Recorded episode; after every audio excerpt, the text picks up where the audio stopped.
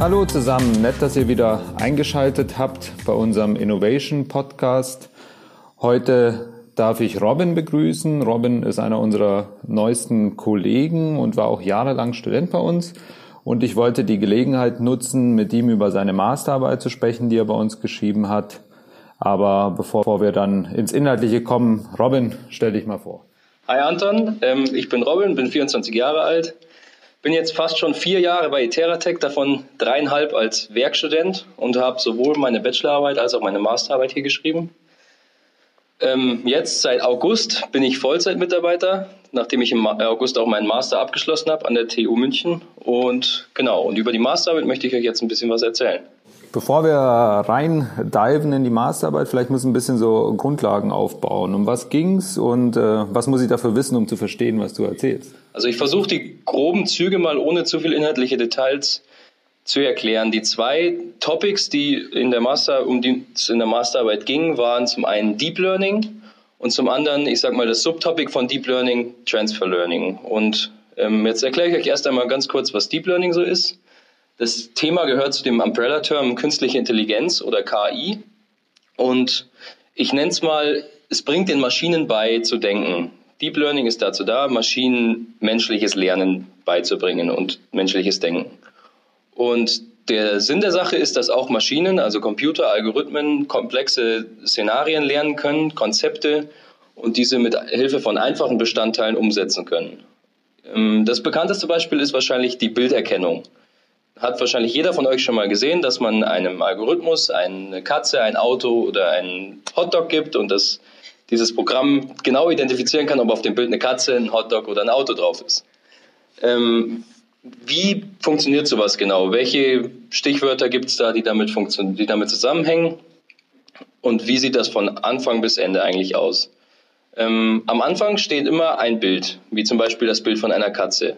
Und das Ziel mit diesem Bild ist, dass ein Programm die Pixel, die auf diesem Bild zu erkennen sind, auf einen bestimmten Wert mappen kann, auf ein bestimmtes Objekt, in dem Fall eben eine Katze. Ähm, da man sowas irgendwie nur schwierig direkt implementieren kann, also man kann einem Programm nicht nur schwer sagen, wenn Pixel 13 33 grau ist, dann ist es eine Katze, muss man das irgendwie ein bisschen aufbrechen und einen anderen Ansatz finden, um diesen Algorithmus so zu trainieren, dass er auch wirklich jede Katze in jedem Licht erkennen kann. Und wie breche ich so ein komplexes Mapping auf?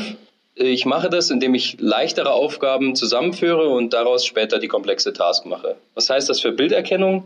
Bilderkennung bedeutet das, ich möchte erstmal, dass mein Programm lernt, Ecken und Kanten zu erkennen, Farben voneinander unterscheiden zu können und so verschiedene Sachen und darauf aufzubauen.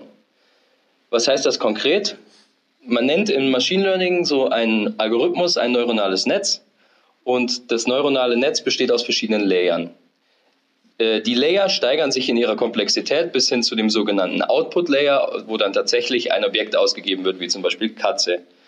Was kann man in den verschiedenen Layern finden? In den ersten Layern findet man zum Beispiel ähm, Ecken, Konturen, Kanten, bis hin zu einfacher Helligkeitsunterschieden, von denen ein äh, Algorithmus herausfinden kann, ob auf dem Bild jetzt eine Kante ist und eine Kante dann eine Kontur wird und eine Kontur zu einem Objekt und ein Objekt hat dann eine Identität. Und das ist so ganz einfach gesagt, wie sowas zusammengebaut wird. Und am Ende des Tages kommt halt eine Katze rein, ein Katzenbild, und am Ende kommt das Stichwort Katze raus. So, das war jetzt ein bisschen ausführlich, aber das ist so äh, das Grundlegende, was man braucht, um Deep Learning so ein bisschen zu verstehen, glaube ich. Genau. Und es gibt auch viel komplexere Szenarien als Katzen zu erkennen, wie zum Beispiel Gesichtserkennung, Gangerkennung und so Sachen. Genau. Genau. Und dann äh, für das Topic von deiner Masterarbeit ist ja so, dass du nicht äh, nur auf Bildern äh, warst, sondern auf Texten. Es gibt auch viele Beispiele von DeepMind Richtung auch Sprache und Spracherkennung, Übersetzung. Und äh, spannend wird das, äh, der Aspekt deiner Arbeit des Transfer Learning. Was können wir uns darunter vorstellen? Genau, Transfer Learning ist das andere große Konzept, das wichtig war für meine Masterarbeit. Der Begriff aus dem Deep Learning bedeutet, ich möchte Wissen übertragen, wie der Begriff aus dem Englischen schon sagt. Und was steckt eigentlich dahinter? In jedem traditionellen Supervised Machine Learning, das bedeutet überwacht. Das heißt, man gibt dem Programm äh, Eingangs- und Ausgangsdaten und sagt, was es damit machen soll. Ähm, ist es so, dass man viele, viele Input-Daten braucht und viele, viele Output-Daten, die immer gelabelt sein müssen, um ein Programm wirklich beibringen zu können, dieser Input korreliert zu diesem Output. Das heißt, ich brauche ganz viele Katzenbilder und muss dann sagen, da ist eine Katze drauf oder ganz viele Bilder, wo eben auch keine Katze drauf ist und muss sagen, da ist keine Katze drauf. Ganz genau, das bedeutet das in diesem Kontext. Da man diese Daten aber nicht immer zur Verfügung hat, gibt es die Technik, Technik des Transfer Learning. Man benutzt ein Programm, das einen ähnlichen Use Case bereits umsetzt. Also von mir aus, ich möchte gern Autos erkennen. Ich bekomme ein Auto rein und habe am Ende ein Mapping auf, das ist ein Auto und andersrum und möchte das benutzen, um auch Katzenbilder zu erkennen. Dafür benutzt man Transfer Learning. Was genau macht man beim Transfer Learning? Man nimmt dieses neuronale Netz von dem Vorentwickler, der das entwickelt hat, und trainiert es mit seinen Bildern neu. Hierbei wurde in der Forschung festgestellt, dass es oft passiert, dass das Netzwerk nicht neu lernt, wie man Ecken und Kanten erkennt, sondern lediglich, wie der Output erneuert werden kann. Das heißt, ich möchte übernehmen, was das Netzwerk schon kann an Kanten und Konturen, weil das möchte ich auch bei Katzen wieder erkennen, möchte nur meine sogenannte Aktivierungsfunktion ändern und zu sagen, okay, jetzt mappe mir aber das auf Katze oder keine Katze. Genau. Das ist das grundlegende Konzept dahinter und viel weiter möchte ich auch gar nicht darauf eingehen. Das heißt, äh, ich kann auf der Arbeit von anderen aufbauen. Zum Beispiel eine Firma wie Google oder Amazon hat ein super neuronales Netzwerk, um Autos zu erkennen und kann dann deren riesige Datenmengen mit viel weniger Daten von mir anreichern, um meinen Use Case dann umsetzen zu können. Genau, das ist der Sinn der Sache. Die, das Problem ist nur, dass solche, ich sag mal, Anwendungen, die man wieder benutzen kann, nicht unbedingt immer frei verfügbar sind oder gar schon existieren. Ah, da höre ich raus, das war schon wahrscheinlich einer der Probleme aus deiner eigentlichen Arbeit. Um was ging es denn bei dir äh, in der Masterarbeit? Also der Titel war Deep Named Entity Linking mit Transfer Learning. Um was ging es da eigentlich? Der Lehrstuhl hatte folgendes Problem, an dem ich das geschrieben habe. Ich habe ganz viele Daten aus der Legal Domain, also aus der Justiz, und möchte gerne wissen, ob ich diese verallgemeinern kann, ob ich darin gewisse Schlagwörter wiederverwenden kann, um Dokumente zu analysieren. Was heißt das? Named Entity Linking bedeutet, ich habe eine Datenbank mit Begriffen und dafür äh, Definitionen, wie zum Beispiel Präsident oder amerikanischer Präsident. Bedeutet in dem Fall, der amerikanische Präsident ist die Person, die die USA regiert und im Weißen Haus lebt. In dem Fall Donald Trump. Okay? Schade. ja, genau. So, ist aber ein schönes Beispiel. Ähm, genau, und was möchte ich damit machen? Immer wenn ich in Texten Begriffe finde, wie zum Beispiel der Präsident, der Präsident der USA, Mr. Trump, oder Donald Trump, möchte ich die auf diese gleiche Entität in meiner Datenbank mappen können und sagen, es geht immer um die gleiche Identität, nämlich den Präsident der Vereinigten Staaten. Das ist die Komplexität hinter Named Entity Linking. So, was, wie kann man das mit der Legal Domain in Verbindung bringen und wie kann man Deep Learning und Transfer Learning benutzen?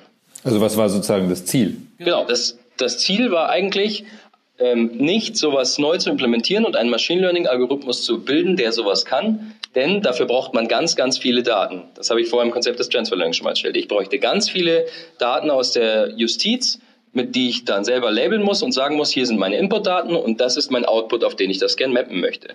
Das hatten wir leider am Lehrstuhl nicht. Was wir hatten, ist eine kleine Sammlung aus einem europäischen äh, Gesetzbuch, das online ist, auf das wir zugreifen konnten. Und mit dem konnte ich arbeiten. Das heißt, ich brauchte etwas, das mir das Named Entity Linking bereits umsetzt, damit ich Transfer Learning anwenden konnte. Also. Wohin wolltet ihr transferieren sozusagen? Also ihr wolltet, was wolltet ihr denn finden in den Dokumenten? Wolltet ihr sie verschlagworten oder wolltet ihr sie, keine Ahnung, äh, ähnliche Gesetzestexte finden? Also, um das ein bisschen zu konkretisieren, es ging darum, in jedem dieser Dokumente gab es einen Artikel, der hieß Definitionen. Da stand zum Beispiel ähm, ganz banal gesagt, Fischen bedeutet, ich fahre mit meinem Boot auf einen See raus und mhm. fische Fische. Ja? So. Und dieser Begriff ist eindeutig definiert. Mhm. Wir wollten, dass jeder Begriff, der mit diesem Wort Fischen zusammenhängt, aber nicht genau Fischen ist, also zum Beispiel Angeln, der mhm. referenzierte in diesen Dokumenten trotzdem zu, dem, zu der Definition für Fischen. Mhm. Ja? Wir wollten immer, wenn Fischen oder Angeln vorkommt, wissen, das gehört zu der Definition für Fischen. Mhm. Das heißt, wir haben diese Textdokumente gelabelt automatisiert und gesagt, Fischen und Angeln gehört zu Fischen und diese Definition dafür. Das heißt, ich habe zwei Gesetzestexte und einer spricht von Angeln, einer von Hochseefischen und einer von Fischen, aber eigentlich reden sie alle nach Paragraph 312 Richtig. des europäischen Gesetzes Fischen und so weiter. Und da man auch sogar in der Justiz nicht immer das äh, gegeben hat, dass in jedem dieser Dokumente unten ein Anhang mit Definitionen für Begriffe und dafür passende Gesetze stehen, wäre es wichtig, dass auch Freitextdokumente, die keinen solchen Anhang haben, eben an die richtigen Gesetze gelabelt werden können, damit jemand der eigentlich nicht aus der Justiz kommt, aber auf diese Dokumente zugreifen muss. Ein gutes Beispiel ist zum Beispiel Ingenieure ähm, der Autobauer, die neue Abgasgesetze bekommen, aber nicht wissen, was der Begriff in dem Kontext bedeutet in diesen Gesetzesbüchern und daher erst ihre ähm, äh, Justiz fragen müssen, ihre äh, Abteilung für Recht, was denn das in dem Kontext bedeutet. Also Fischen im Auto ist nicht erlaubt, dann. ja, okay, so kann man es auch sagen. Nein, aber genau, also die Abgaswerte der jetzigen Norm dürfen nicht überschritten werden. Puh, was heißt das jetzt? Muss ich erst rausfinden, was ist die jetzige Norm? Okay. Und damit sowas einfach gemacht wird, genau, wollten wir Transfer Learning benutzen. So, das war ein grobes, fast gut zusammengefasstes Konzept meiner Masterarbeit und das, was ich erreichen wollte. Und jetzt kann ich euch noch ein paar Erfahrungen dazu erzählen. Gerne. Genau. Ähm, was sehr, sehr viel Spaß gemacht hat, war tatsächlich in sich, sich in so ein komplexes Thema reinzufuchsen, viel Literatur dazu zu lesen und zu schauen, was wird da eigentlich derzeit gemacht. Denn es, meine Masterarbeit und ein daraus entstandenes Paper war eines der ersten Dokumente, die veröffentlicht wurden zu genau diesem Thema. Also ich möchte Named Entity Linking mit Deep Learning und Transfer Learning machen. Was bedeutet, man arbeitet tatsächlich am Cutting Edge in dem Forschungsgebiet und kann nicht einfach vorige Literatur benutzen und es nochmal machen, was leider oft bei Abschlussarbeiten der Fall ist. Das heißt, ich habe tatsächlich was gemacht, was vorher noch nicht so eruiert wurde und was keiner so richtig herausgefunden hat, ob es wirklich funktioniert. Das war cool. Ähm, was war nicht so gut oder was war schwierig für mich, war überhaupt Ansätze zu finden, die veröffentlicht wurden. Also vorige Leute haben vielleicht Named Entity Linking umgesetzt, sogar mit Deep Learning, haben da auch tolle Paper zugeschrieben, haben das aber weder die Daten noch das, die wirkliche Anwendung jemals veröffentlicht. Also ich hatte ganz, ganz große Schwierigkeiten, vorige Ansätze zu finden. Und das ist, glaube ich, auch einer der Gründe, warum Transfer Learning noch nicht so weit ist, wie es sein könnte. Denn Leute veröffentlichen ihr Zeug nicht. Das heißt, ähm, was hast du für, also um Transfer Learning überhaupt machen zu können, bräuchtest du ja irgendwie sowas wie ein Basisnetz. Was hast du da genutzt oder gefunden? Also irgendjemand muss ja schon irgendeine Art Entity Mapping gemacht haben, damit du dann diese juristischen Begriffe obendrauf. Genau, also das Paper dazu hieß auch Deep Joint Entity Disambiguation with Local Neural Attention. Sehr, sehr langer Titel, den man, den man nicht, auch nicht immer versteht, wenn man aus der Praxis kommt oder aus dem Gebiet kommt. Ähm, also wer sich den Podcast anhört, kann das Paper auch dazu suchen. Das ist sehr toll geschrieben. Das werden wir verlinken nochmal um. Genau, und dazu gibt es auch ein Git-Repository, stand in dem Paper ein Git-Repo und ein Datensatz auf Google Drive. Auf einem Firmen-Google Drive haben die das veröffentlicht, wo jeder darauf zugreifen konnte, der dem eine Mail geschrieben hat. Das war echt super, weil von dem hatte ich auch privaten E-Mail-Support. Das heißt, dem habe ich geschrieben und der hat mir Sachen dazu erklärt. Ähm, und dessen, sage ich mal, Basisnetz habe ich genutzt. Das konnte schon Named Entity Linking in Begriffen wie Sport, Musik und Film, glaube ich. Also Hat da das basierend auf Wikipedia gemacht? Genau, das war, das war basierend auf einem modifizierten Wikidump. Ah, das, ah, genau, das nennt sich übrigens ein Wikidump, den kann man bei Wikipedia ziehen und für sowas benutzen. Ähm, aber man muss, also es war schon ein preprocessor Datensatz, der gut war für Named Entity Linking, sage ich mhm. mal. Ne? So, genau. Und das habe ich benutzt. Ähm, und die Ergebnisse dazu waren auch relativ gut, aber haben sehr, sehr viel Kraft gekostet, weil man gemerkt hat, dass die Legal Domain sich sehr, sehr oft sehr, sehr gleich verhält. Die Texte sind zwar Freitexte, aber die, behalten, die halten sich sehr an Schemas und Schemen und Makros. Ja? Genau. Und dadurch war es sehr, sehr schwer für so ein Programm, nicht zu, wie man es in der, im Fachjargon des Deep Learning nennt, zu overfitten, also auf diese Klauseln sich einzuschießen. Ja? Also Fischen kam in 80 Prozent der Fälle vor mit der Fischer ABC geht am folgenden Tage fischen. Mhm das heißt, immer wenn die diesen, diesen Präfix gesehen haben, wussten die, es muss Fischen sein. Das Problem war, der kam natürlich auch in vielen anderen Fällen vor. Ja? Mhm. Und deswegen war es sehr, sehr schwierig, da was zu lernen, was nicht overfitted. Ähm, hat aber einigermaßen okay funktioniert und lieferte auch ein Ergebnis, das zumindest ein Benefit für die Anwender war, die wir uns vorgestellt haben. Mhm. Und das Ergebnis der Masterarbeit ist derzeit auch im Lehrstuhl Sebis der TUM äh, in Verwendung in einer Schnittstelle, die sie gebastelt haben, wo viele neuronale Netze zur Verfügung stehen. ähm, die sie aber natürlich nicht öffentlich geschaltet haben, sondern an Unternehmen verkaufen möchten. Und genau, und das war eigentlich ganz cool. Und ich würde so als Fazit sagen, ähm, ich würde sowas wieder machen, aber es ist tatsächlich, man muss sich vorher überlegen, ob man bereit ist, sechs Monate in ein Cutting-Edge-Thema einzusteigen, weil sechs Monate sind nicht so sonderlich viel für sowas. Es kostet einen Haufen Nerven und Zeit. Aber so im Nachhinein hat Spaß gemacht und ein bisschen Schweiß gekostet, aber ist, glaube ich, okay für eine Abschlussarbeit des Studiums. Wie bist du überhaupt aufs Thema gekommen? Also ich habe eine Zeit lang, also ich habe hier bei Iteratech in den Anfängen äh, mitgemacht, wo wir das Schlag mich tot Driving Car äh, unterstützt haben, die Driving Car Tournament also, von München. Äh, hier, wie ist das? Formula Student, danke. Vom, vom Stefan Blum. Wir haben hier, dazu gab es auch einen vorigen Podcast, der das ein bisschen genauer erklärt. Als wir das angefangen haben vor zwei, drei Jahren, mhm. ähm, habe ich da den Studenten, den wir von Formula Student eingestellt haben, unterstützt und habe mich da in die ganze Machine Learning, ins ganze Machine Learning Thema ein bisschen reingefuchst und habe gemerkt, dass die Forschung in dem Thema noch sehr neu ist und viel Spaß macht. Ähm, und so bin ich darauf gekommen, dass ich gerne Abschlussarbeit in dem Themenbereich machen würde und habe durch meine Betreuerin der Bachelorarbeit einen tollen Kollegen in der TU gefunden, der das sowas macht. Und der hat mir mehrere Themen vorgeschlagen und das war eins davon. Genau. Und wir hatten auch so einen kleinen Benefit für Eteratech im Hinterkopf. Und zwar, dass wir das Ganze irgendwann mal auf vielleicht Commit Histories oder Lebensläufe anwenden könnten von Leuten um da irgendwie Skill-Datenbanken zu extrahieren. Was ich mir vorstellen kann, ist ja vielleicht so auf äh, Auftrags- oder Angebotstexte oder Ausschreibungen, genau, genau. wo man dann so ein bisschen ja. schneller verlinken kann, Technologien, Leute, die dazu passen. Genau, das wäre cool. Das Problem nur in der Forschung ist wie immer, dass man oft aufhört, wenn die Forschung vorbei ist und dass die praktikable Anwendung wirklich noch ein ganz schwieriger Schritt ist, der auch oft bei vielen, vielen Top-Notch-Papern nicht beachtet wurde und deswegen nie zur Anwendung kommt oder erst spät. Und das ist ein bisschen schade. Sollte ich irgendwann mal viel Zeit haben, werde ich mich dem Ganzen auch nochmal zuwenden. Ähm, aber genau, also das ist nochmal ein großer Schritt, der nochmal wahrscheinlich eine eigene Abschlussarbeit sein könnte, sowas umzusetzen. Mhm.